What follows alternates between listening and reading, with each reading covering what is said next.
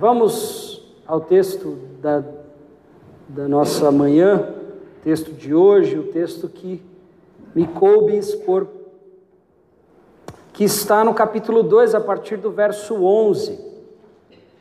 1 Pedro 2, verso 11, acompanhe comigo. Amados, peço a vocês, como peregrinos e forasteiros que são, que se abstenham das paixões carnais que fazem guerra, que militam contra a alma, tendo conduta exemplar no meio dos gentios, dos pagãos, para que quando eles os acusarem de serem malfeitores, observando as boas obras que vocês praticam, glorifiquem a Deus no dia da visitação.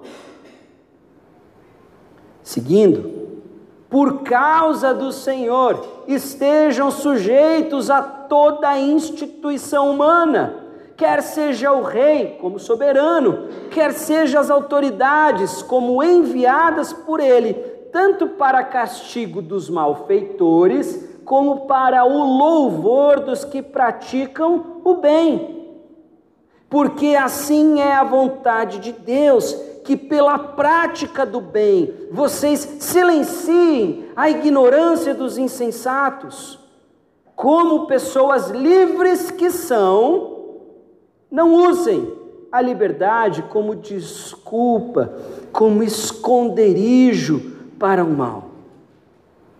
Pelo contrário, vivam como servos, como escravos de Deus. Tratem todos com honra, tratem todos com o devido respeito, o respeito que lhe cabe. Mas amem os irmãos na fé. Temam a Deus e honrem o Rei. Vamos orar? Vamos orar, descanse o teu coração, feche os teus olhos. Vamos orar pedindo que Deus fale aos nossos corações nessa manhã, através da Sua palavra, por intermédio do Seu Santo Espírito. Senhor, nosso Deus e Pai, eu venho clamar pela Tua misericórdia nessa manhã, pela Tua graça manifesta na cruz e no doar do seu Santo Espírito. Se faça presente nessa manhã, Pai, pois a começar de mim não há dignidade em nós. Não há dignidade seja para falar da tua palavra, e não há dignidade para compreendê-la. Não há dignidade para servirmos a Ti. Ainda assim, o Senhor, pela tua graça, nos confere esse privilégio. Não porque haja qualquer mérito em nós, mas porque o Senhor nos amou. Senhor, continue conosco nessa manhã falando aos nossos corações com o teu Santo Espírito, apesar das limitações e dos pecados do pregador, apesar das limitações e pecados de cada um aqui, fale conosco nessa manhã, clamamos, clamamos no poder das tuas promessas. Fazemos essa reivindicação não com base em qualquer mérito nosso, mas apenas na autoridade da tua palavra. Se faça presente nessa manhã. É o que te pedimos. No nome e no poder do Senhor Jesus. Amém. Amém.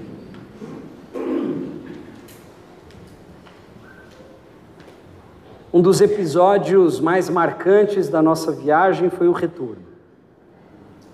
Nós fomos surpreendidos, ainda que tivéssemos chegado mais cedo, no aeroporto, nós fomos surpreendidos por uma fila quilométrica na imigração.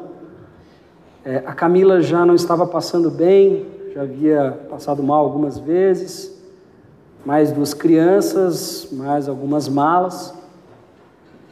E a fila não diminuía, não diminuía, e, e cada vez mais o tempo do nosso voo ia se aproximando. E lentamente a gente ia passando por aquelas etapas, e nós tivemos conhecimento que o que estava muito próximo de acontecer, e quase aconteceu, caso perdêssemos o voo, não seria reembolsado. Então, aquelas coisas que, obviamente, poderiam nos desagradar. E chegando mais próximo desse momento de cruzar aquela linha da imigração, onde passa, onde o seu passaporte é visto, eu procurei por uma pessoa que trabalhava ali, estava à disposição para que ela nos ajudasse.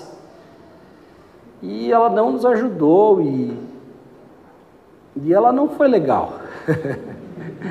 ela não apenas não nos ajudou, ela, digamos que ela me ameaçou de ficar preso ali, por pedir que ela nos ajudasse porque afinal de contas todo mundo estava na fila e eu falei, poxa, mas faltam só cinco minutos para o nosso voo decolar.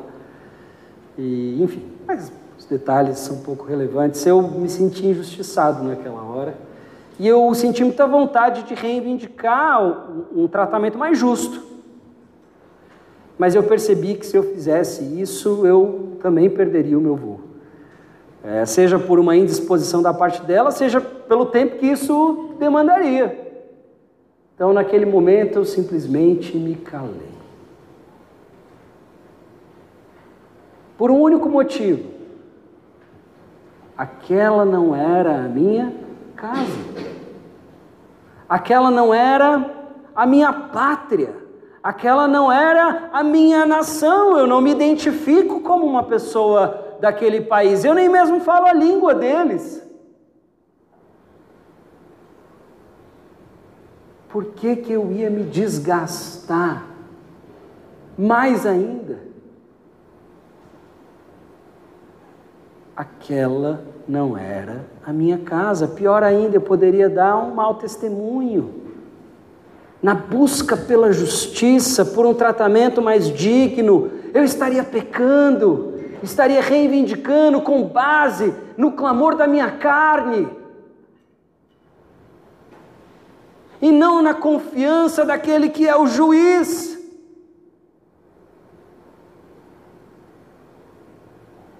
Primeira carta de Pedro. Essas coisas acontecem.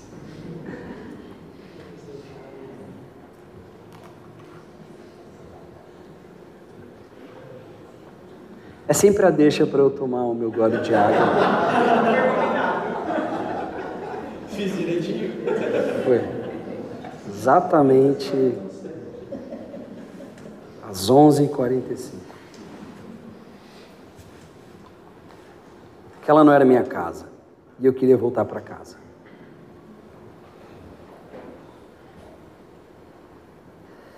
Infelizmente, como cristãos, nós temos uma grande dificuldade. Eu arrisco a dizer eu arrisco a dizer que uma das maiores, se não a maior dificuldade do crente, tem a ver com uma questão chamada identidade. As pessoas conseguem compreender minimamente que existe Deus. E elas conseguem aceitar isso, até não é tão absurdo aceitar que existe um Deus. Aliás, essa ideia de que Deus é algo absurdo, ela, ela é muito ingênua, é, é, é, ela é muito moderna. E, e, se você me permite, ela não é nem muito plausível. É, faz muito mais sentido que exista um Deus. Nós estamos diante de um universo ordenado, de um mundo que funciona, onde existem leis inquestionáveis, leis naturais. A ideia de que existe um Deus, de que existe uma lei sobrenatural que governa tudo, ela é muito plausível. É muito plausível. É que nós somos bombardeados desde criança, na escola, com essas ideias de que se você não consegue provar por A mais B que existe, então não existe. Não, não provar que existe dentro dos critérios propostos, não significa que não existe, porque tem que provar que não existe. Acreditar em Deus é muito plausível, é muito fácil de aceitar essa ideia. E nós crentes paramos aí nessa conclusão, que é uma conclusão que eu diria bem básica. Bem básica. Nós conseguimos aceitar a ideia de que Deus é tão especial e me ama tanto que mandou alguém para morrer por mim. Consigo aceitar isso, porque afinal de contas, somos uma geração extremamente mimada e carente e precisamos é, de afirmação o tempo todo. Então a gente gosta dessa parte do Evangelho, que Deus morreu por mim, mandou seu filho. Então a gente gosta disso também. A gente acredita nisso. Só que chega num ponto da nossa caminhada que nós temos muitas dificuldades. Quais são as nossas dificuldades? As dificuldades básicas de viver aquilo. Aí a gente fala assim: não, mas espera aí. Aí começam aquelas desculpas e justificativas. Espera aí. Não, mas isso é muito difícil, isso é impensável, é, não dá para fazer isso. Não, mas Jesus fazia. Não, mas é, veja bem, eu não posso me comparar a Jesus nessa hora, você é humilde, né? Eu não posso me comparar a Jesus, não, não, isso eu não consigo fazer, não, isso é muito difícil. Não, isso é impensável, só Jesus mesmo, só os profetas, só os apóstolos. Né? Mas eu acredito, eu tenho muita fé. O grande problema está na identidade. A maioria das pessoas que se dizem cristãs, elas assumem um cristianismo num nível institucional, num nível apenas confessional, mas ainda não teve a sua identidade trocada. Trocada. Transformada. É uma velha criatura tentando obedecer os mandamentos. Não faz sentido algum. Aí você vai, de fato concordo com você. Para a velha criatura não faz sentido algum. Tentar obedecer é você tentar se salvar com suas próprias forças. Impossível. Impossível. É você se forçando a vir na igreja ah, eu tenho que fazer esse sacrifício. Que sacrifício! Isso é o prazer dos santos. Isso é o privilégio dos santos, daqueles que foram separados. Vir à igreja todo não é pouco. É pouco, não é sacrifício, porque o meu coração foi transformado. Eu não sou perfeito eu continuo pecando. E às vezes peco pior ainda do que pecava antes. Mas o meu coração foi reorientado. Eu amo. Eu continuo caindo, desobedecendo muitas vezes de forma deliberada, sabendo que estou no erro. Mas o meu coração aponta para o meu Salvador. Eu posso me enganar um dia, dois dias, uma semana, mas depois eu lembro. Ou nem lembro, porque eu não esqueci. Caio em mim. Quem eu sou. E a questão não é até onde você está disposto a ir por Jesus. Ele não pediu nada disso. Ele não pediu para você cumprir um itinerário, um roteiro, para que você pudesse aí gozar de uma nova identidade. Não. Ele te deu uma nova identidade e pede que você agora viva de acordo. Ele te deu uma nova cidadania um novo passaporte.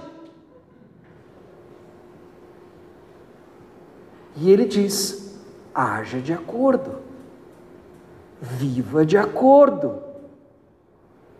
Suas ações, suas posturas, suas reivindicações precisam ter como base a sua identidade.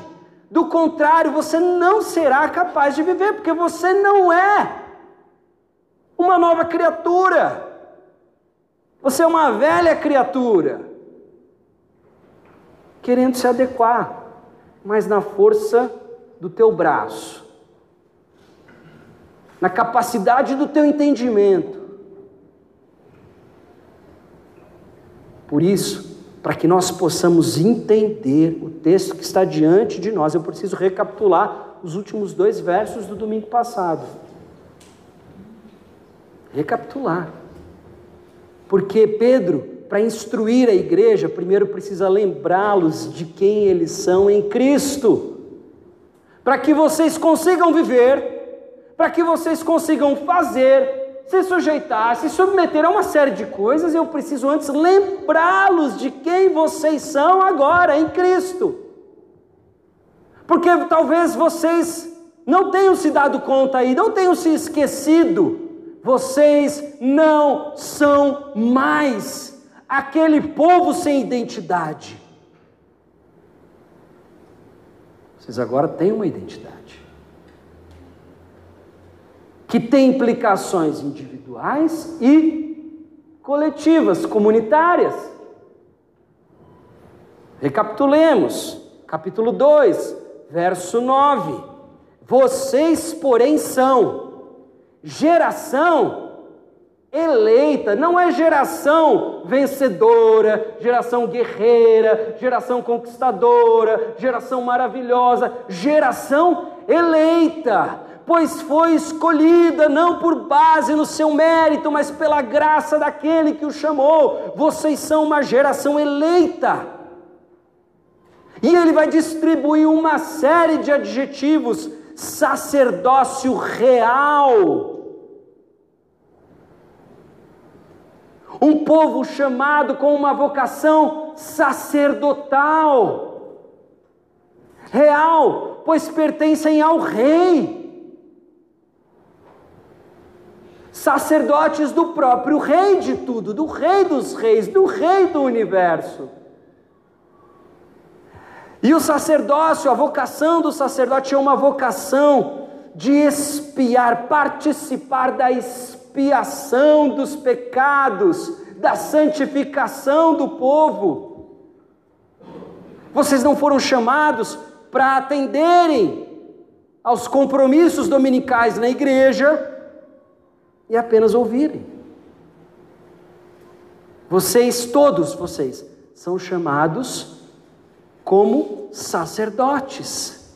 Ah, mas eu não sou pastor da igreja. Pois é, o que a gente vai estudar hoje vai te dar boas respostas então. Eu não sei qual é o meu dom, eu não sei o que eu tenho que fazer. Pois é, clichês do mundo gospel que pouco, pouco servem a você na sua caminhada espiritual. Vamos jogar esses clichês fora, vamos lidar com o vocabulário bíblico, o que a Bíblia nos oferece, o que a Bíblia nos diz. O que os homens chamados por Cristo, inspirados pelo Espírito Santo, como o apóstolo Pedro, estão nos dizendo agora. Vocês são geração eleita, sacerdócio real, nação santa, uma nação separada, povo de propriedade exclusiva de Deus. Este povo não pode pertencer a mais ninguém ou a nenhuma outra coisa. Lembra Jesus dizendo: ou vocês são escravos de Deus, ou vocês são escravos do dinheiro, de mamon. Não, o povo de Deus não é escravo do dinheiro. O povo de Deus é propriedade exclusiva de Deus, pois ele o comprou com o sangue do seu filho. E não negocia esse lugar. Afim, ou seja, você foi chamado apenas para contemplar e desfrutar de uma premiação? Não, você também foi chamado para trabalhar, afinal de contas, ele já nos deu uma dica disso falando de sacerdócio, a fim de proclamar as virtudes daquele que os chamou das trevas para a sua maravilhosa luz. Essa nação santa, eleita, propriedade exclusiva de Deus, ela foi separada, chamada com uma finalidade, com um propósito: proclamar dentro de, daquilo que é possível, de, da sua capacidade, de todas as maneiras possíveis, essa nação eleita, sacerdócio real, propriedade exclusiva de Deus, tem como finalidade proclamar. O quê? As virtudes daquele que os chamou das trevas, da morte, da cegueira, da ausência de entendimento para luz para o esclarecimento, para a verdade, para a contemplação daquilo que somos e daquilo que o mundo é, pois antes não sabíamos disso, antes não víamos, antes não entendíamos, antes achávamos que éramos o centro do universo e tudo deveria girar em torno de nós, das nossas vontades, dos nossos caprichos, dos nossos sentimentos, das nossas preferências. E agora nós sabemos que não, nós fomos libertos. Bom, deveríamos saber. Mas o sangue de Jesus nos libertou. E o Espírito Santo trabalha em nosso coração para que a cada dia nossos olhos sejam cada vez mais e mais abertos. E a luz do entendimento espiritual penetre no nosso coração. E aí ele diz: Antes vocês nem eram povo. Antes vocês não tinham identidade. Antes vocês eram pessoas aleatórias, vivendo cada um para os seus próprios interesses, caminhando em direção ao precipício, a uma morte definitiva. Vocês não tinham identidade, mas agora vocês têm. Vocês são um povo de Deus. Vocês não são povo de vocês mesmos. Ah, o nosso povo. Não, não é o nosso povo. A vontade do povo é a vontade de Deus. De jeito nenhum. Isso é uma das maiores mentiras. O nosso mundo trata um sistema de votos chamado democracia, que é só um sistema de votos. É só um jeito de computar a vontade popular e conciliá-la. É só isso. Como algo metafísico e sobrenatural. Como se fosse um bem imaterial. Democracia é só um sistema de votos. Só isso. Para computar as vontades de um determinado povo. Mas nos lembremos de Santo Agostinho, quando diz lá na sua grande obra, a cidade de Deus, o povo se reúne em torno de um amor. O que define um povo é aquilo que aquele povo ama. O que confere identidade a um povo é aquilo que eles amam em primeiro lugar.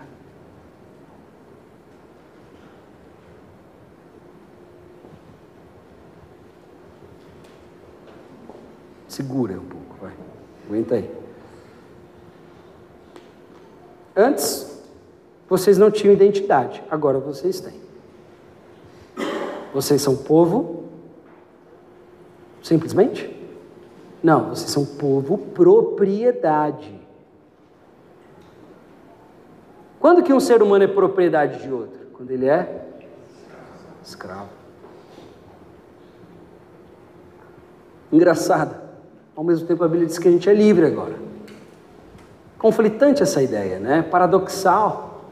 Nós somos livres quando servimos a Deus. E somos escravos quando servimos a nós mesmos. Você pode ter certeza disso. Não há equívoco algum, não há exagero algum. Você é escravo quando você vive para você mesmo.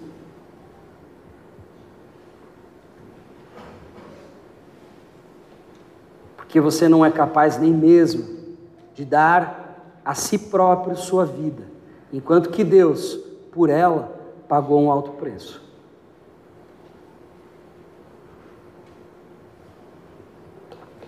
Não só criou, o que já era o suficiente, mas ele enviou seu filho para resgatar. Muito, muito semelhante ao exemplo que nós temos com o profeta Oséias. Oséias casa com uma mulher infiel e ela foge, e ele não só tem que perdoá-la e aceitá-la de volta, ele tem que comprá-la de volta. É a nossa situação com Deus. Ao longo de toda a história e não é diferente hoje. Só que o preço já foi pago. Não tinham alcançado a misericórdia, mas agora alcançaram a misericórdia. Essa é a nossa identidade. O que ele vai pedir agora desse povo não pode ser vivido com essa confusão de identidade. Aliás, tema muito atual, né?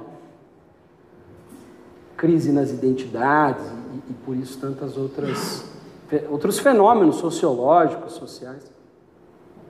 O que ele está prestes a pedir só faz sentido para este povo, povo que foi separado a fim de proclamar as virtudes deste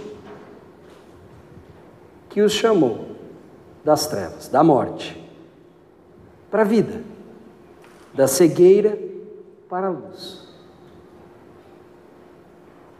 E agora ele vai dar bons exemplos de como que essa proclamação funcionará, porque a proclamação verbal, a proclamação que nós chamamos no grego de querigmática, o querigma, a proclamação do evangelho, da mensagem salvífica trazida pelo Senhor Jesus Cristo, isso está claro. Mas existem aspectos mais sutis do comportamento, da cultura, do ethos deste povo que ainda não está claro para eles. E Pedro precisa lembrá-los, não só do que eles têm que fazer, mas antes de tudo de quem eles são para que em seguida ele possa pedir o que ele vai pedir. Porque isso daqui só faz sentido para a nova criatura. Ok? Amados, peço. Não é a melhor tradução essa. Não é peço. É amados. Exorto. Ele estava até aqui definindo a identidade desse povo. Feito isso, já expliquei a vocês a respeito da vossa eleição, expliquei a respeito do caráter comunitário e coletivo desse, dessa nova identidade, deste novo povo, do que vocês são, qual a finalidade de vocês. Agora lhes faço uma exortação mas sem antes chamá-los de amados, porque essa exortação é feita apenas para aqueles que são amados. Amados, exorto vocês. Mas exorto vocês em quais circunstâncias? Em que caráter eu faço isso? Com base no quê? Eu exorto vocês como peregrinos e forasteiros, estrangeiros, que são. Ele vem martelando esse tema. Agora, curiosidade, você sabe onde essa junção de termos aparece pela primeira vez? em Gênesis 23, 4, quando Abraão no Egito diz: Eu sou um estrangeiro residente, morador entre vocês. Para que nós possamos compreender o que Pedro está dizendo, nós precisamos entender o começo de tudo. Pedro está transpondo a estrutura narrativa sagrada que está presente nas narrativas, nas sagas dos patriarcas para a igreja. Ele está tratando a igreja como se eles fossem os novos, ou simplesmente a descendência. Uma versão renovada do próprio Abraão, que foi chamado para constituir um povo separado, que deveria dar bom testemunho às outras nações, para que fosse luz para as nações, luz para os pagãos. Isso não é novidade na Bíblia, isso está desde Gênesis. O propósito de Deus com o povo é que esse povo venha abençoar os outros povos da terra. As preocupações de Pedro não são preocupações próprias da nossa cultura, como se fossem preocupações marqueteiras ou de relações públicas ou apenas com a dignidade física, a integridade física das igrejas. Ele está preocupado com uma outra coisa. Com a vocação desse povo, que esse povo foi chamado para proclamar as virtudes daquele que os chamou da morte para a vida.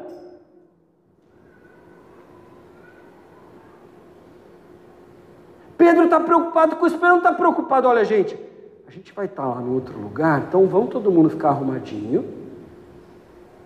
para que todo mundo ache que nós somos maravilhosos. Isso a gente escuta muito em igreja. Nossa, ah, temos, na maioria das vezes quando eu escuto, temos que dar um bom testemunho. Olha aqui, as nossas finanças são inquestionáveis.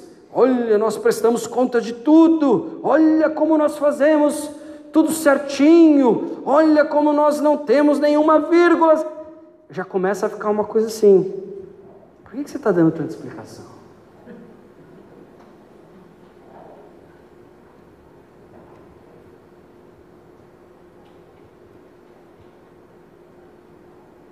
E a gente vai ver o porquê. Então ele está dizendo o seguinte: amados, vocês a quem eu amo, agora eu vou exortar vocês. Mas eu vou exortar vocês no caráter na ocasião daquilo que vocês são, com base na identidade de vocês, com base é, em quem agora vocês são. Porque agora vocês não têm mais a nacionalidade que vocês possuíam antes, vocês não são mais membros dessa ou daquela cidade ou daquela nação. Antes de tudo, vocês têm uma definição de identidade que precede todas as outras. Vocês são estrangeiros e forasteiros vocês são estrangeiros residentes apenas. Então é com base nessa constatação que eu vou, em amor, exortar vocês. E ele continua: que se abstenham o imperativo passivo se abstenham das paixões carnais. E eu sei, a primeira coisa que pula na sua mente é algo relacionado à sexualidade e moralidade sexual. Mas como nós veremos, claro, isso está incluso, mas essa não é a tônica dele agora. Isso não é o assunto dele, vai ficar claro. Para que vocês entendam que paixão não é apenas aquilo que diz respeito a sentimentos e emoções sensíveis relacionados a, a, a essas questões sexuais e morais. Paixão é aquilo que te move. E nós somos movidos pela nossa carne. Paixão na antiguidade, patos, é aquilo que te move. E ele está dizendo: se abstenham desses motores carnais que fazem guerra, que estão militando interiormente contra a vossa alma, que jogam contra o interesse eterno que há nelas, porque elas estão em direção a Cristo, mas há batalhas interiores que lutam contra ela. E vocês precisam diagnosticá-la, vocês precisam compreendê-las, para que possam se abster delas.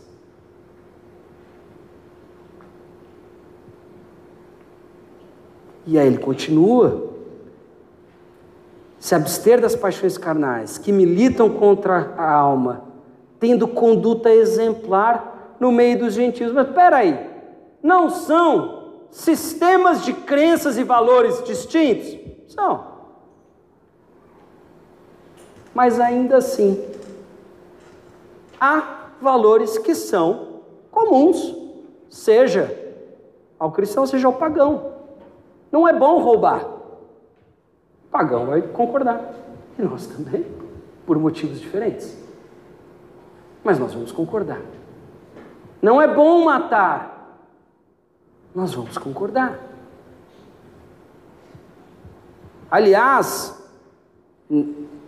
na cultura greco-romana, muitos ideais e valores que são familiares ao cristianismo eram valorizados pelos filósofos e pelas correntes filosóficas. Claro, entenda bem, com todo o cuidado que eu estou dizendo. Não estou dizendo que eram cristãos convertidos, não estou dizendo que eles tinham acesso a, a, a, ao coração de Deus ou algo do tipo. Estou dizendo que certas condutas eram apreciadas. Por que podemos dizer isso? Por causa daquilo que Paulo fala em Romanos.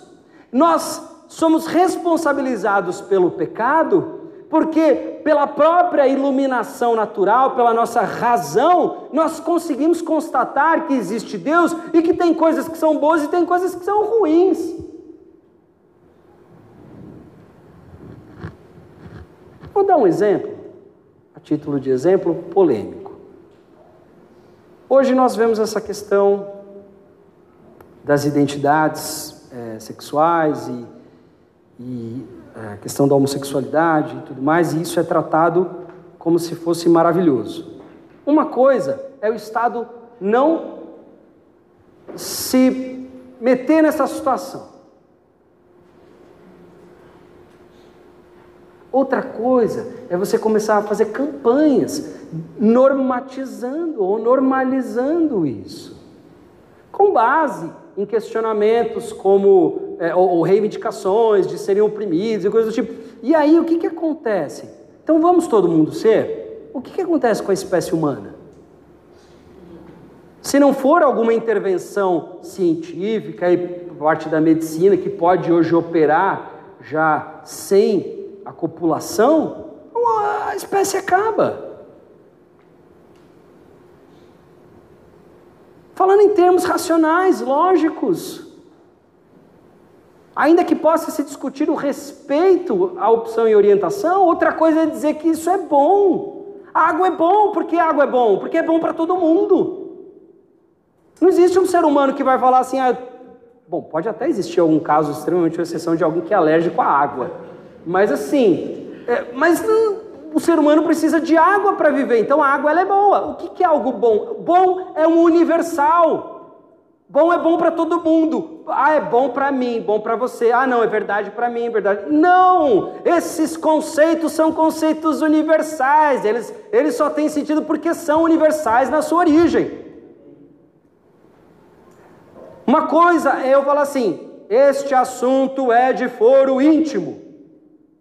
Ok, Outra coisa é eu dizer, isso é bom. Então é bom? Se é bom, vamos levar as últimas consequências, porque é bom. Sabemos que não é. Então a espécie humana acaba. Esse é um exemplo básico, besta.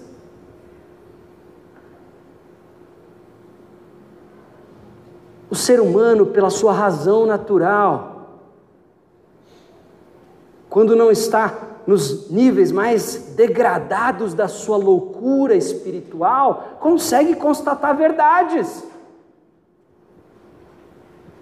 Consegue constatar verdades, consegue constatar que não é bom tomar uma marretada na cabeça.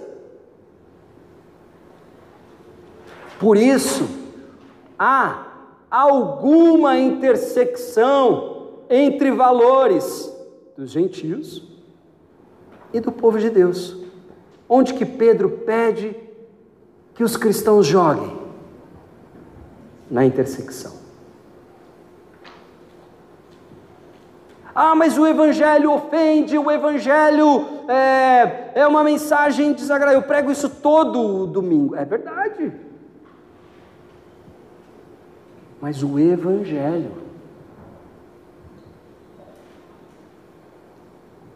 crente adora achar que os problemas relacionais que ele tem é porque ele é crente. Ah, não, é o perfume de Cristo. Já ouviu isso? Ah, estou com um problema, é o perfume de Cristo. Será? Porque afinal de contas, você deixou de ser pecador? Você é uma nova criatura, mas você deixou de pecar? Não. Será que os meus problemas não são culpa dos meus pecados? Da minha velha criatura, da minha carne? Será que as minhas indisposições? Pedro está dizendo o seguinte: olha, amados, Exorto vocês na condição de peregrinos, de forasteiros, se abstenham dos movimentos, dos motores carnais. Para quê? Aqueles que fazem guerra contra a alma, tendo conduta exemplar, ou seja, uma conduta que é reconhecida como boa, mesmo entre os gentios.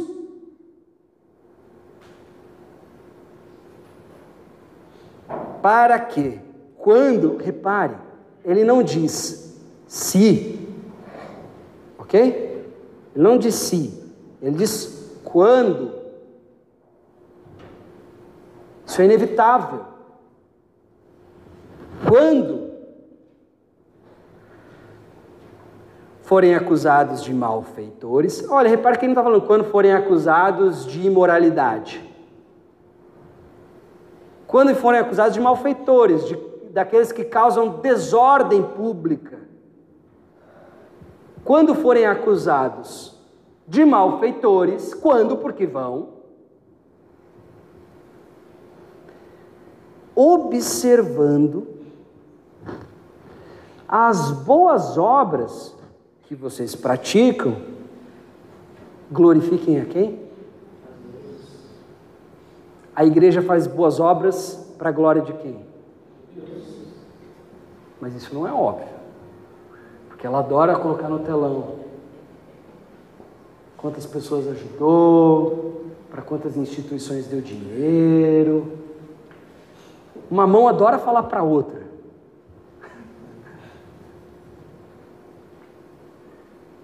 Adoram colocar uma placa. Isso daqui é mantido pela igreja, tal, não sei o quê. Nós somos uma igreja que cuida para os dois lados de não sei o que, do bairro, uma igreja. Para. Só faz. Só faz. A glória não é sua. Porque dá para fazer tudo isso com a expectativa da recompensa dos homens. Que é o que Jesus diz. Quem faz, quem dá esmola e toca o sino, já ganhou sua recompensa. Daqueles que ali estão. É importante que seja frisado, que seja destacado, que a igreja deve ter um comportamento exemplar. E aqui o texto, particularmente eu discordo de alguém que venha ter uma interpretação de que ele está falando de, é, de uma postura pública. Não me parece que é isso, me parece que é uma postura que ela, em alguma medida, é comunitária, mas que ela é individual. De pessoas que talvez pudessem ter reivindicações, até com alguma legitimidade, mas porque não são dessa terra e estão, obviamente, ansiosos para voltar para a sua terra, abrem mão de uma busca pela justiça própria na sede, na pressa, nos termos, nos ditames da própria carne. Eu já não estou mais te processando para reaver algo que você me lesou, eu quero é vingança, eu quero retaliação, eu quero que essa pessoa sofra, porque eu sofri. Isso não é comum ou não? Será que às vezes que você recorreu a situações como essa, em vez da justiça de Deus, você estava, na verdade, querendo se vingar. E você só usou um dispositivo jurídico legal. Eu não estou nem entrando no mérito, porque Deus institui as autoridades e elas devem sim fazer justiça. Mas quantos de nós não abusamos desses recursos, não para obter justiça, mas vantagens pessoais?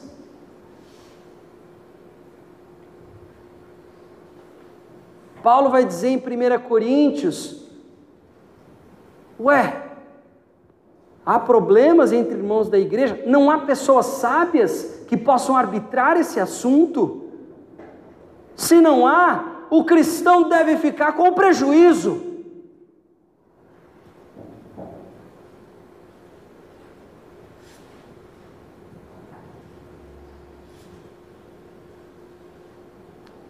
Te lembrou algum outro texto?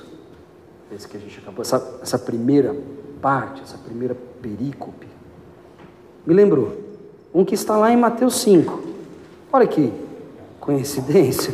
Será que Pedro está aplicando as palavras de Jesus? Vamos ver.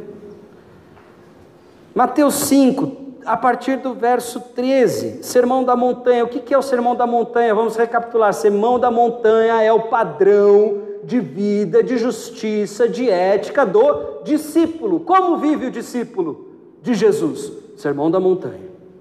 Olha só. Vocês são o sal da terra. Ora, se o sal vier a ser insípido, como lhe restaurar o sabor? Para nada mais presta, senão para ser lançado fora, ser pisado pelos homens.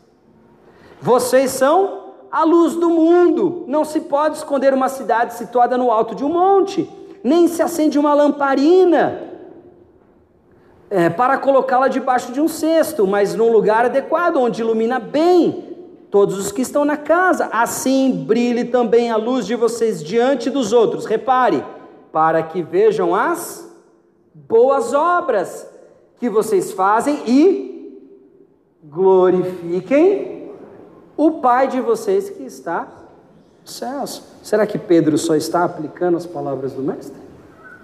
Dando agora é, uma circunstância um pouco mais concreta para que eles entendam onde que eu vou aplicar essa palavra. Então, deixa eu te explicar é aqui mesmo. É aqui mesmo. Podemos tirar como conclusão dessa primeira parte do texto o seguinte: o cristão não é chamado para ofender o mundo de forma desnecessária. O evangelho já é ofensivo o suficiente, porque, sejamos honestos, nós que somos ainda imaturos e carnais, nós olhamos para a mensagem do evangelho e falamos: quer saber? Eu vou escandalizar mesmo. Eu vou ofender porque o Evangelho ofende, eu vou ter posturas impensadas, não sábias, irrefletidas, não ponderadas, porque afinal de contas o Evangelho vai ofender. Não, é você que está ofendendo com a sua grosseria, com a sua estupidez, com a sua falta de educação, com a sua impaciência. É você que está ofendendo, não é o Evangelho. É você que está ofendendo, que está sendo chato. Não é o perfume de Cristo em você. Pelo contrário, é o, é o cheiro fétido daquela velha criatura que está morrendo. Alguns, essa velha criatura morre num ritmo diferente do outro. Então, alguns demora mais. Está lá apodrecendo. Esse cheiro ruim da velha criatura. É esse resquício do velho homem e da velha mulher que há em você, que está ofendendo, e não o Evangelho. E ele está dizendo: não é trabalho de vocês criar confusão no aeroporto na hora de ir embora para casa. Não é, não é o trabalho de vocês exigir. Porque, obviamente, qual é o contexto? Vamos lembrar: o contexto é o contexto de perseguição.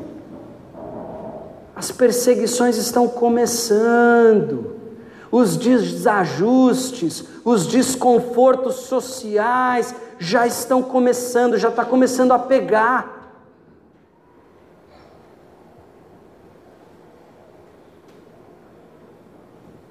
O que, que, vai, que, que o, o cristão, porque é ser humano, vai querer fazer? Justiça. Vai querer o que? Revidar. Vai querer resistir vai querer se posicionar de uma maneira que venha a declarar alguma resistência, vai querer se afirmar. E ele está dizendo: joga num outro território. Para quê? Para mostrar que você é uma boa pessoa, olha como ele é uma pessoa exemplar. Olha, não tem um A que se possa dizer daquela pessoa. Não, ele está dizendo que a gente deve ver assim, para quê? Para que, observando as boas obras que vocês praticam, Deus seja glorificado. Quando? No dia da visitação, que é uma, é uma expressão para para designar o quê? O dia do juízo. Para que no dia do juízo, por causa dessas boas obras, Deus seja glorificado, seja louvado, seja reconhecido, seja adorado. Ou seja, vocês querem saber como esse povo santo, essa nação separada, a fim de proclamar as virtudes daquele que os chamou das trevas para a luz, deve viver, deve proclamar Começa vivendo de acordo com aquilo que ele disse para você viver, ué. Começa assim. Haverá um grande problema se houver incompatibilidade do discurso com a prática. Agora, o nosso discurso, para que fique claro, para que a gente não recaia num legalismo, o nosso discurso contempla, antes de tudo, a nossa imperfeição. Nós não estamos nos afirmando, ah, mas você aquele dia falou isso. Falei e errei, você me perdoa? Ah, mas aquele dia você não viveu de acordo com isso. Sim, estava errado, caí no pecado, pedi perdão a Deus. Você me perdoa? Porque eu não estou me afirmando aqui. Eu não estou afirmando o quão bom eu sou, o quão santo eu sou em mim mesmo, pelas minhas forças. Não estamos recaindo num legalismo. Não é o que Pedro está dizendo.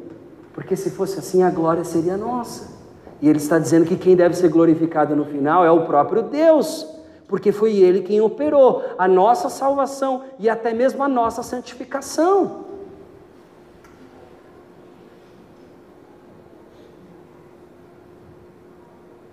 E eu achando que eu estava bem, já foi uma hora, não cheguei nem na metade. Então, apertem os cintos.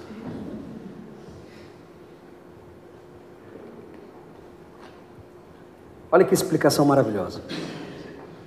Ele já dá no verso 13, na primeira frase, na primeira sentença: Por causa do Senhor. Quando vai falar de Deus Pai, normalmente se usa a expressão Deus, ou Pai. Quando se usa a expressão Senhor, está falando de quem? Jesus. Lembrando, né, aquilo que a gente sempre faz aquela ressalva, Senhor não é pronome de tratamento na Bíblia, é título régio, é um título de soberania dado aos reis, Quírios, o Rei Jesus, por causa do Senhor. Vou explicar melhor. Por causa do exemplo do Senhor, por causa da atitude atitude do Senhor, por causa de quem o Senhor foi e é, pela maneira como ele viveu, pela maneira como ele escolheu viver, é por causa dele, vírgula, estejam sujeitos a toda instituição humana, quer seja o rei como soberano, quer sejam as autoridades como enviadas por ele, tanto para castigo de quem? Dos malfeitores, dos, daqueles que causam a desordem pública. Então, repare que as paixões carnais não nos levam apenas para a imoralidade sexual, mas nos levam também para quê? Para um comportamento que causa desordem desnecessária. E eu já vou adiantar, agora já vou colocar aqui na mesa, porque a gente precisa falar disso. O cristão não tem uma índole revolucionária. Cristão não foi chamado para fazer revolução. Cristão não foi chamado para transformar o mundo num lugar melhor e salvar o mundo. Não foi chamado para isso. Essa não é a nossa vocação. A nossa vocação é proclamar as virtudes daquele que nos chamou da morte para a vida, das trevas para a luz. Não estou entendendo? Tá bom, explico melhor. A nossa fé, a nossa esperança não repousa usa na política, nos governos, nas políticas públicas do nosso mundo. Então quer dizer que eu devo me abster disso tudo de forma alguma. Participe dentro das regras do jogo de quem? Deles. Sim? Ah, o jogo que a gente está é democrático? Pelo menos no papel é. Então, vamos jogar. Ah, mas não ganhou o nosso candidato. O candidato que ia salvar. Bom, não tinha candidato que ia salvar ninguém. Independente do nome dele. Ok. Mas perdeu o candidato da sua preferência, aquele que você achava que tinha um plano melhor, Perdeu. Então vamos o quê? Vamos fazer revolução? Essa, essa não é a vocação do cristão. Isso é a gente no aeroporto, cinco minutos antes da partida do avião, querendo reivindicar um tratamento mais justo. Se é que vai ser mais justo.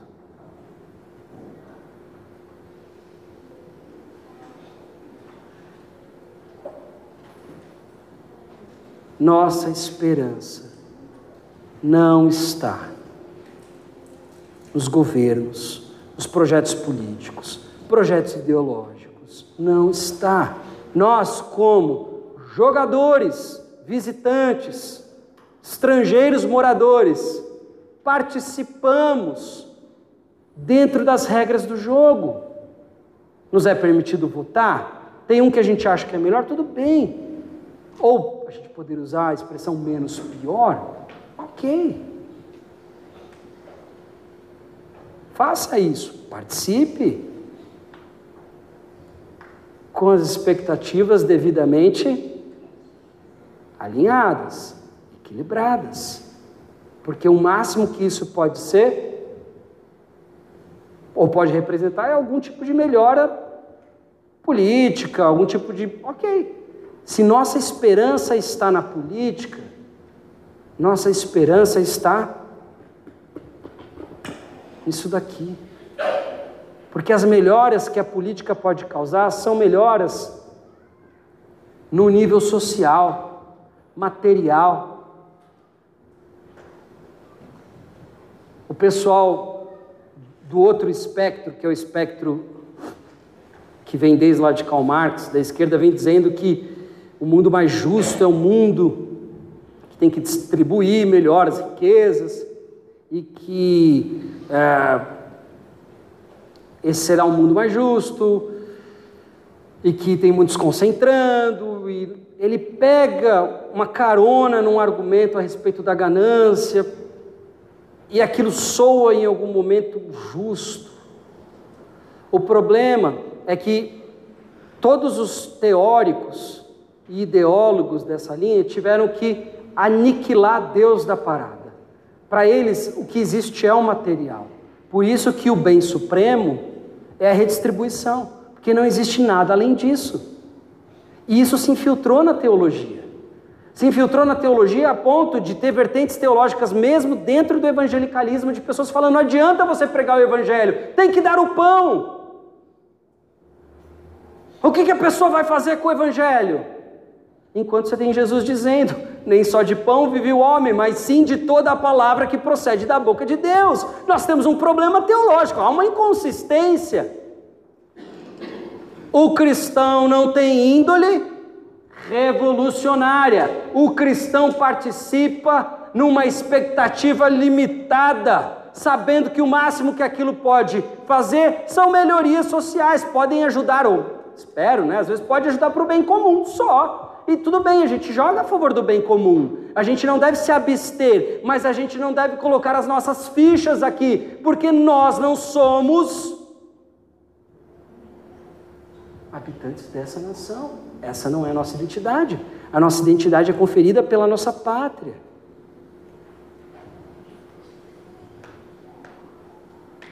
Podemos nos envolver com equilíbrio, com sabedoria, com discernimento. Ah, mas eu acho que o melhor é esse, o que melhor é aquele. Se já, você já tem time, começa a suspeitar do teu coração. Por que não? Eu suspeito do meu o tempo todo. Às vezes as pessoas vêm falar assim: ah, você não confia em mim? Eu falo: não confio em mim. Suspeita do seu coração. Se você está apaixonado por um projeto, suspeita. Se aquilo toma o seu tempo, se você só fala sobre isso, porque lembra, a boca fala do quê? Então, desconfie de você. Desconfie do teu coração. E tá tudo bem, a gente está junto nessa. Você não é pior. Estamos juntos, é isso aí, a gente está, nossa, eu não tinha visto dessa forma, não tinha pensado nisso. Ok. Estamos na mesma caminhada. Por isso que a gente tem uma caminhada comunitária, um tropeça, o outro ajuda, levanta. Essa é a nossa realidade. A nossa afirmação não é a nossa santidade ou a nossa perfeição autossuficiente. A nossa afirmação é a perfeição e a santidade do nosso Deus. Quando isso é constatado, isso tem implicações na nossa vida. Mas essa santidade, essa perfeição não nascem em nós. Então, por causa do Senhor, por causa do exemplo de Jesus, como que Jesus viveu aqui? Ele se submeteu em todos os aspectos até a morte. Jesus não chamou seu exército celestial para vindicá-lo. Ele se submeteu ao sistema corrupto de ladrões, usurpadores, de homens desonestos que queriam toda a glória para si se submeteu. Porque eles estavam certos? Não. Porque a justiça não seria feita ali. Eu preciso lembrar você de quem você é. Para que você lembre a sua cidadania, para que você lembre que você está debaixo de um outro conjunto de leis. Para que você lembre que você espera a tua justiça de outro lugar.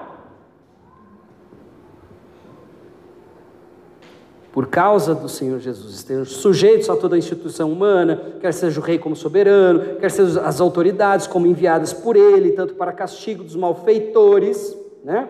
Porque esse é o problema, é disso que seremos acusados, de pessoas que perturbam a ordem pública, e seremos. Então, outra coisa que eu preciso colocar já.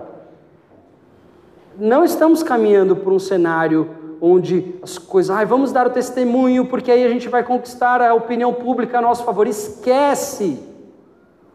Esquece! Esse barco já partiu e a gente não deu um bom testemunho. E quando deu também, eles não tomaram isso em nota. Só ficou a parte negativa. Ah, você é pastor? Que, qual é a imagem que vem na cabeça? É quando o cara liga naquele canal de TV, que é que é propriedade de uma igreja. ou de uma pessoa que é dono de uma igreja, do canal. Então, assim, esquece, não vai melhorar, só vai piorar para o cristão.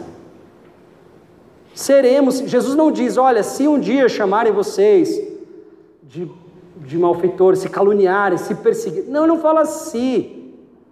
Vai acontecer. Ele diz aqui a mesma coisa. Quando os acusarem de serem malfeitores, nós não. Por que, que nós vamos ser acusados de serem malfeitores? Sermos malfeitores? Porque nós não vamos nos submeter a todos os aspectos, isso é óbvio, isso já está subentendido. Ah, mas espera aí, está dizendo que a gente tem que se submeter a tudo? Óbvio que não, é óbvio que não. Nós temos que nos submeter naquilo que é comum, naquilo que eles consideram exemplar e nós aceitamos, é aceitável a nós.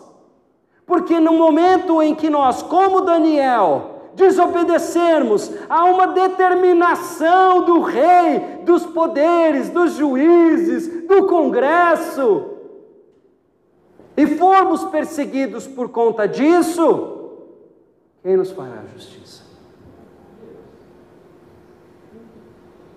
E isso vai acontecer. Então se acostume com isso. Mas isso não é desculpa para que nós venhamos agora a assumir a identidade de contraventores, de malfeitores. Ah, já que a gente está mal falado mesmo, vamos enfiar o pé na jaca. Não, você está na carne. Se você está pensando dessa forma, vamos quebrar tudo. Vamos aderir a ideologias malucas, porque são contrárias à atual.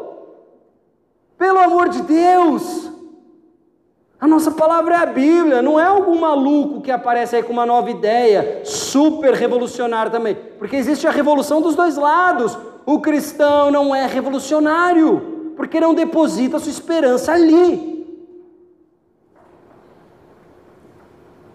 Quando participa, participa dentro das regras do jogo.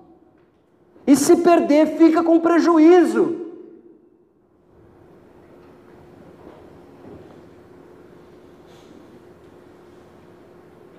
Essas autoridades deveriam servir para o castigo dos malfeitores e para o louvor daqueles que praticam o bem. Obviamente, não é sempre assim. Não é assim na maioria das vezes. Tudo bem, sim, tudo bem. Não consigo mudar isso. A igreja não consegue mudar isso. Quem tem poder para mudar isso e vai mudar de acordo com o seu desígnio ou não, porque vamos lembrar que Deus usa governos pagãos para disciplinar o povo de Deus. Porque a maneira dele de dizer que tudo está debaixo do controle dele. E ele faz conforme lhe aprover.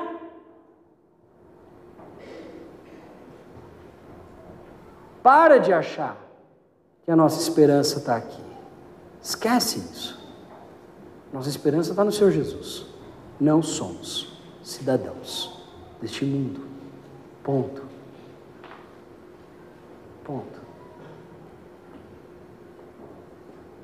Então, essa submissão é por causa de quem? É uma ideia que Pedro teve? É uma opinião de Pedro? Eu acho que vocês deveriam. Não. Aliás, sempre quando a gente falar da palavra do Senhor, nunca começa com eu acho. Se você está achando, já é um problema. Porque a Bíblia, ou ela diz, está escrito isso ou não está escrito isso. Eu acho, é um conhecimento próprio das opiniões. As opiniões é um, são conhecimento impreciso. Seria melhor se você dissesse, não sei bem sobre isso. Tenho a impressão de que é isso, mas não sei. E aí, Vai lá para a palavra, vai se informar. Eu estou à disposição, a gente está à disposição, o Flávio está à disposição. É, outras pessoas aqui da nossa igreja poderiam ajudar, tu, Rafa, Dani. Procure pessoas que possam te ajudar a compreender as tuas dúvidas teológicas, para que você possa se posicionar.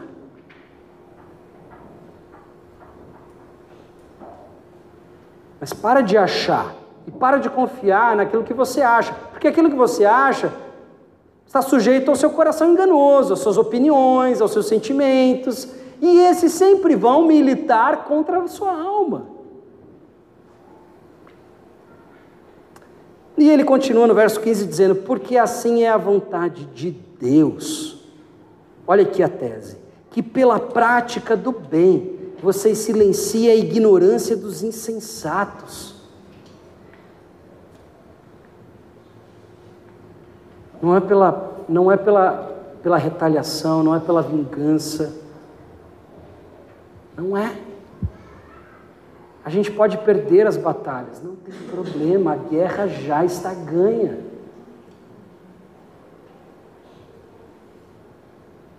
Aceite isso de uma vez por todas. Nós podemos perder. Você pode perder. Você pode ficar no prejuízo. Aceite isso antes.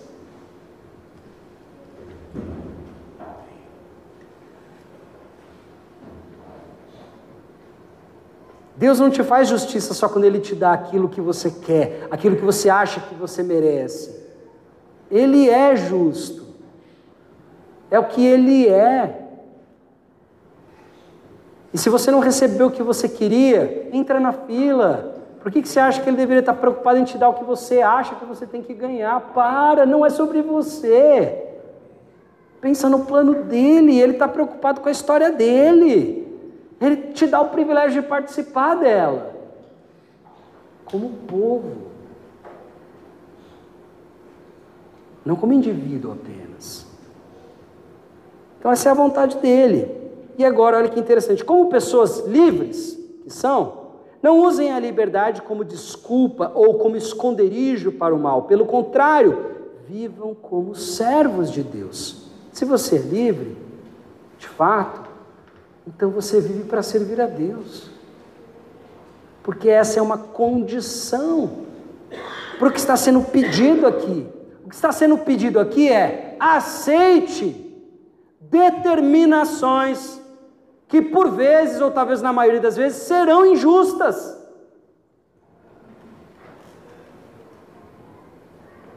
Porque você é livre. Se você é de fato livre, você é escravo de Deus. Porque a verdadeira escravidão, a verdadeira prisão, o verdadeiro grilhão, a verdadeira algema é o pecado. Se ainda que você peque, você pode se livrar dele, não pelo seu poder, mas pelo poder de Cristo, operado pelo Santo Espírito de Deus. E você pode negar, se abster das paixões da sua carne. Então você é livre. E a liberdade é servir a Deus. Não existe liberdade que não seja servir a Ele. Porque se eu não sirvo a Ele, eu sirvo ao dinheiro, eu sirvo aos meus interesses, eu sirvo a mamão. Jesus não dá a terceira opção. Ou sou escravo de Deus, ou sou escravo de outras coisas. Se você é livre, você é escravo de Deus. E você pode passar por isso tudo porque você não é o seu próprio Deus. Você pode passar por isso tudo.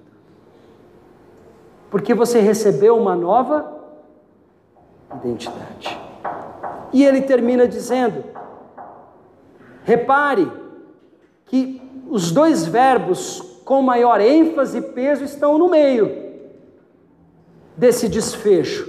Ele diz: tratem todos com honra, honra nós podemos muito bem traduzir como respeito, respeitar aquilo que lhe é digno. Tratem todos com honra, a todos, todos com respeito, com respeito que lhe é particular. Agora repare que ele dá ênfase, assim como o apóstolo Paulo: amem os irmãos na fé. Ame a igreja.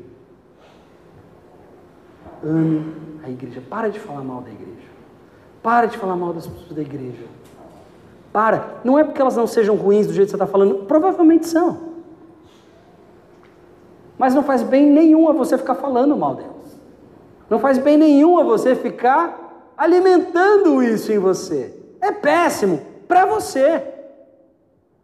Para você, para você, é péssimo. Se você ficar alimentando isso, ah, aquela pessoa fez isso, ah, como eu não gosto, nossa, você viu o que ele fez, ah, eu não acredito. Para! Para! Porque os nossos primeiros inimigos nós encontramos aqui, são as pessoas próximas a nós. Diz Chesterton que Deus, Jesus mandou a gente chamar o próximo e o inimigo, porque talvez normalmente são a mesma pessoa.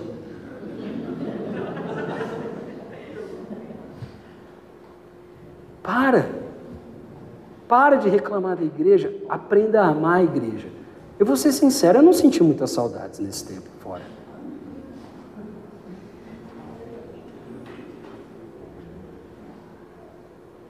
Mas eu amei voltar. E tinha um mês que eu não me sentia tão bem como eu me sinto hoje. No meio do povo de Deus.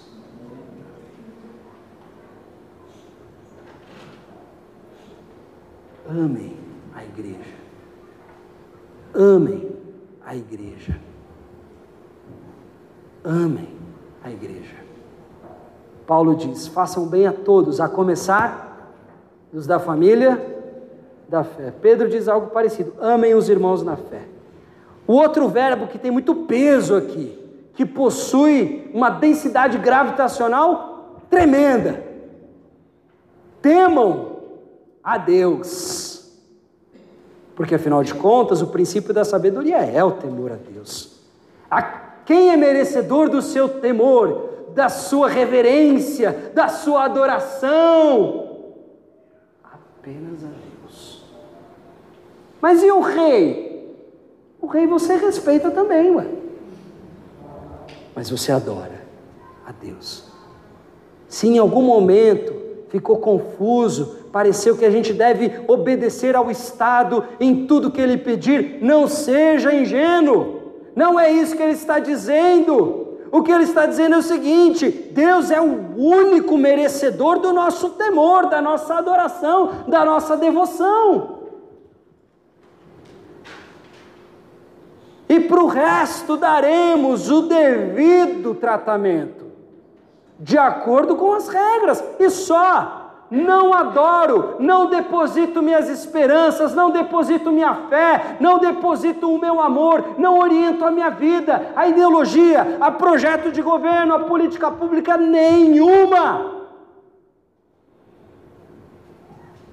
Coopero naquilo que me é possível ao bem comum, através das virtudes do Evangelho e na obediência do Senhor, porque nem essa glória eu quero. Porque qualquer bem que eu fizer, não fui eu que fiz, porque eu não faria. Eu não daria. Eu não aceitaria. Mas eu estou aqui de visita. E por pouco tempo. Comparado ao que me espera. São os últimos cinco minutos. E o voo já está partindo. Não fica preso numa busca que será apenas uma prisão para você.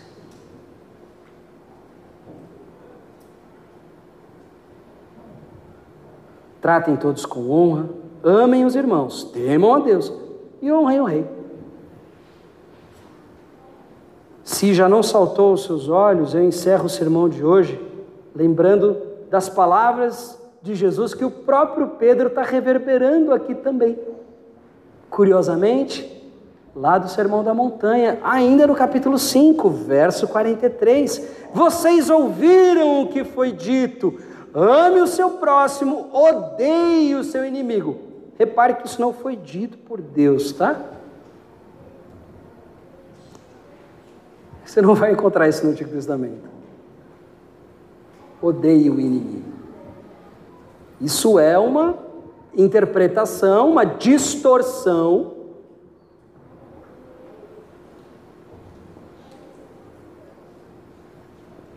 dos fariseus na época de Jesus. Então vocês ouviram o que foi dito: ame o seu próximo, odeie o seu inimigo. Estamos em Mateus 5. Ame o seu próximo, odeie o seu inimigo. Eu, porém, Jesus, o Verbo feito carne, diz: amem os seus inimigos e orem pelos que perseguem vocês. Para demonstração, desculpa, para que demonstrem que são filhos do Pai de vocês que está nos céus. Se você amar não só o amigo, mas também o inimigo, aquele que te prejudica, aquele que te persegue, isso é demonstração da sua nova identidade. Porque lembra, antes você era só criatura, agora você é filho. Você não era filho, você foi adotado por intermédio da ação de Jesus. Agora você é filho, mas você naturalmente, pelo seu pecado, não é. Ai, Deus é pai de alguns. Para demonstração, para que demonstrem que são filhos do Pai de vocês, que está nos céus. Aí repara, Olha o raciocínio de Jesus, olha a explicação dele. Porque ele faz o seu sol nascer sobre maus e bons e vir chuva sobre justos e injustos. Porque se vocês amam aqueles que os amam, que recompensa terão? Os publicanos também não fazem o mesmo? E se saudarem somente, ou a gente poderia entender aqui, se respeitarem somente os seus irmãos, o que é que estão fazendo demais? O que é? O que há de extraordinário nisso? Ah, eu sou uma pessoa que amo muito. Quem? Quem faz o bem para você? Seus filhos, sua família, seus amigos? Não há nada de extraordinário nisso, e não há assinatura de Deus nessa postura, porque o ser humano é sim capaz de amar. Não é só crente que sabe amar, o ser humano de forma geral ama, e esse é o problema. O problema não é que o ser humano não ama, o problema é que ele ama do jeito errado.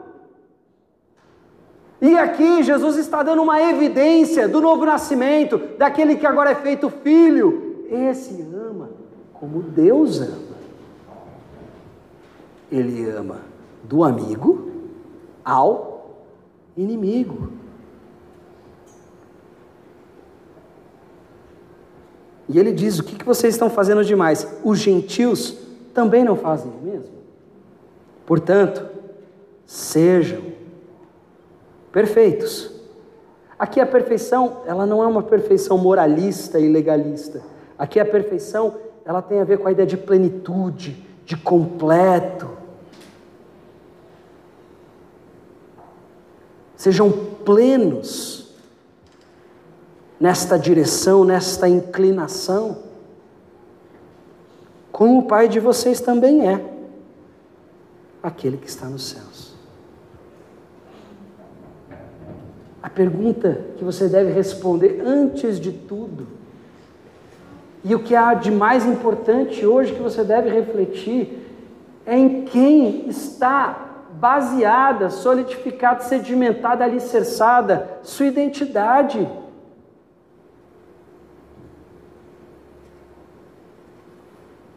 É só nas suas experiências?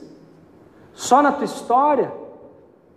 Naquilo que você viveu na tua família? Porque se for assim, isso daqui não faz sentido para você. E às vezes até com boas intenções, mas você vai tentar viver isso na tua força e você não vai conseguir, você vai fracassar, achando que está acertando, pior ainda. Eu te digo claramente, com todas as letras, se não há uma compreensão de uma nova identidade, de um novo nascimento em Cristo, se você não passou de criatura para filho, não faz sentido, porque o filho herda os traços do pai. O filho aprende a amar o que o pai ama. Se tem algo que os seus filhos vão aprender com vocês. Não é o que vocês dizem para eles fazer, é o que vocês amam. seus filhos aprenderão com vocês a amar o que vocês amam. Amem o dinheiro e eles amarão o dinheiro. Amem o sucesso e eles amarão o sucesso. Amem qualquer outro ídolo e eles aprenderão, porque a gente aprende a amar com os nossos pais. E aqui Jesus está colocando em xeque a tua identidade. Pedro também. Você é filho de quem? Se é do meu pai também, você vai aprender a amar como ele ama. E o sol dele brilha sobre justos e injustos.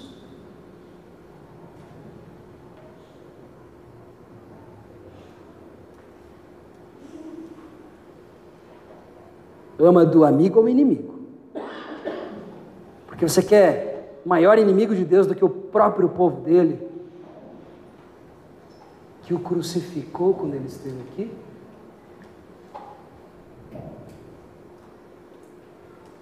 Mas Jesus não pede para você fazer algo que ele não fez.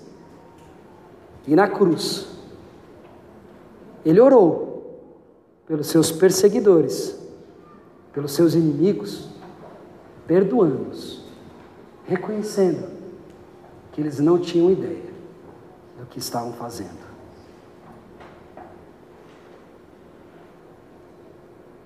Eu não vim hoje aqui para te dizer que você tem que ser uma pessoa bem vista aos olhos da sociedade. E nem me parece que é o que Pedro está dizendo.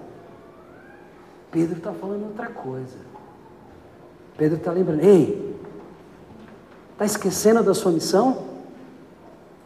Está esquecendo do que Deus te chamou para fazer? Está esquecendo que você deve proclamar as virtudes daquele que te deu a vida?